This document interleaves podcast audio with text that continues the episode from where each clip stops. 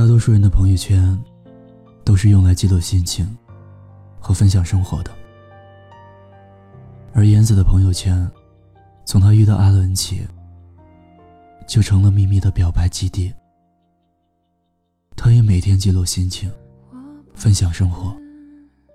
但是不同的是，她发的所有朋友圈，都是仅阿伦一人可见。说起他们的相遇，我们整个寝室被强行听了三年。他说：“那么美好的邂逅，让他第一次，也是唯一一次，有种小说女主角的感觉。”妍子从小就丢三落四，毫不夸张的说，被他落下的东西，大大小小的，可以围学校操场一周了。大二那年，妍子的第四个手机被他遗落在图书馆了。可是这一丢不要紧，手机找到了，但他的心给丢了。捡到手机的是一位大三的学长，叫阿伦。妍子赶到图书馆时，这位很帅气的学长为了等待失主。已经从早上等到了晚上。妍子知道之后，感动的花枝乱颤。但同样令他感动的，还有这位学长的颜值，柔暗深邃的眉眼，棱角分明的轮廓。看到他的那一刻，他觉得瞬间一切都停止了，唯一没有停止的。只剩加速狂跳的心。妍子说：“遇见他，大概花光了他二十年来积累的所有怨气。因此，妍子当即借势问他要了微信号，顺便花光了他二十年来所有的勇气。”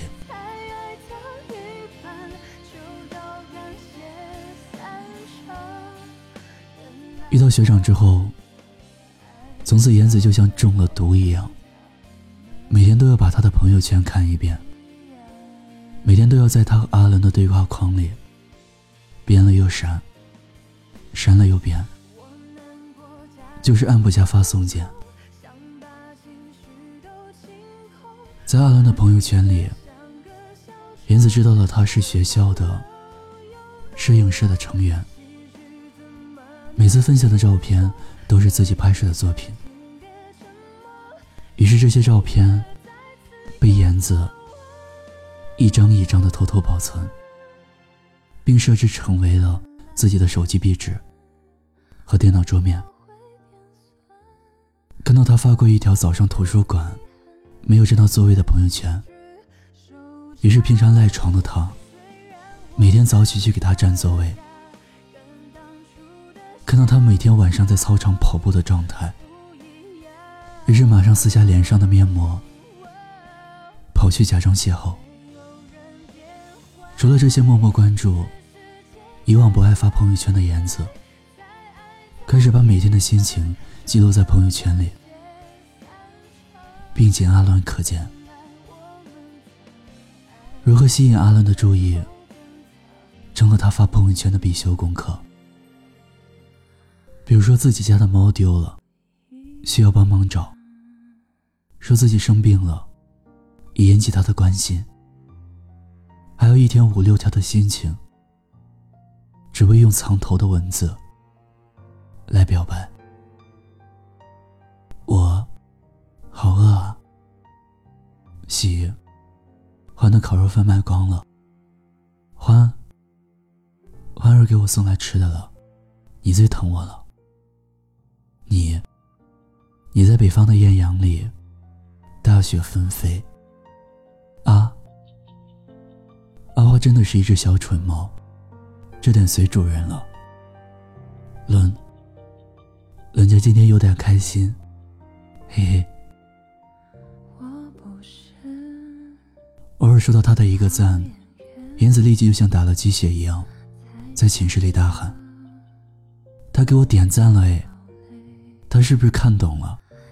他是不是也喜欢我呀？”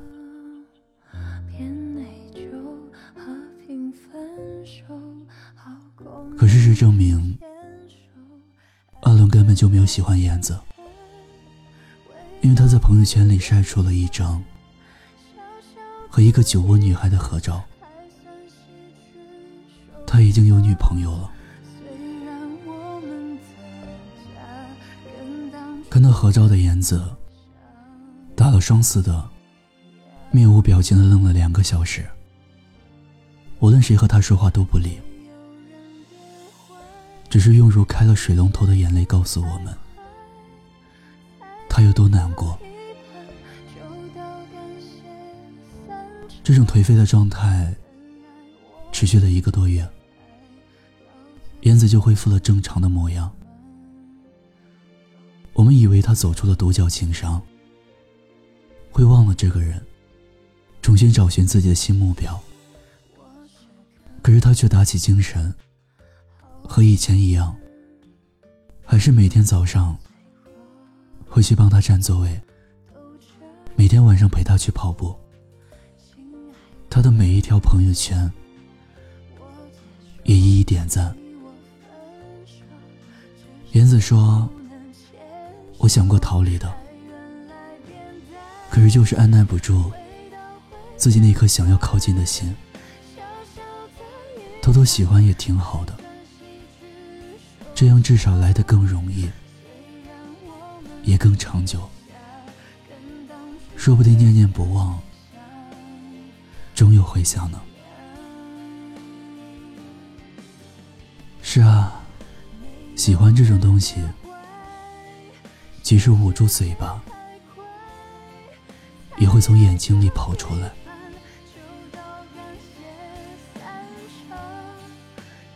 大学毕业之后。我们都各奔东西。由于太忙，没有和燕子联系。只是听说，他去到了阿伦工作的城市。可阿伦并没有如我们所愿的分手，而是要准备订婚了。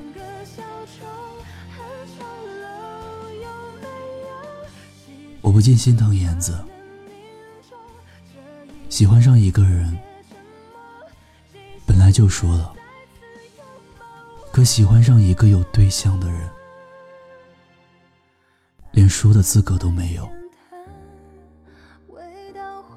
他就像一条石斑鱼，在深海里，时间全身力气翻滚，还以为岸上的游人可以看到他的身子。可其实海平面上毫无波浪。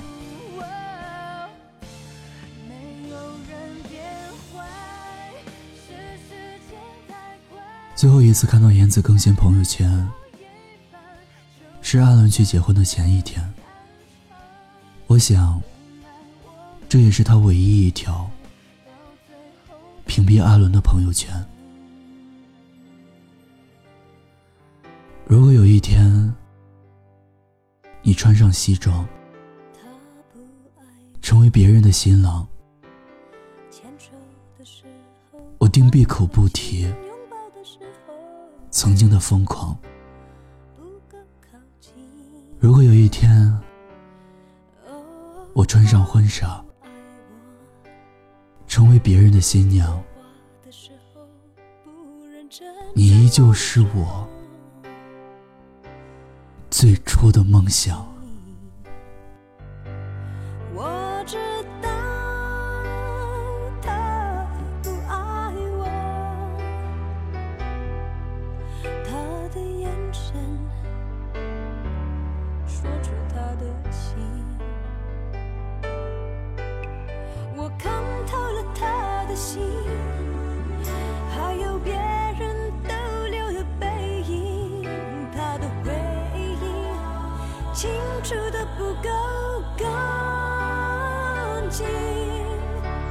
我看到了他的心演的全是他和他的电影他不爱我。尽管如此他还是赢走了我的心。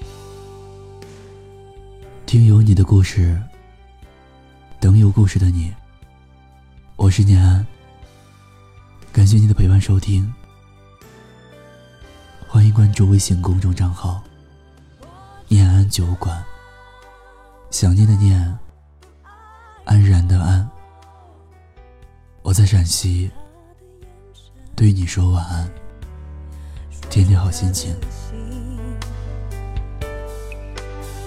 我看透了他的心，还有别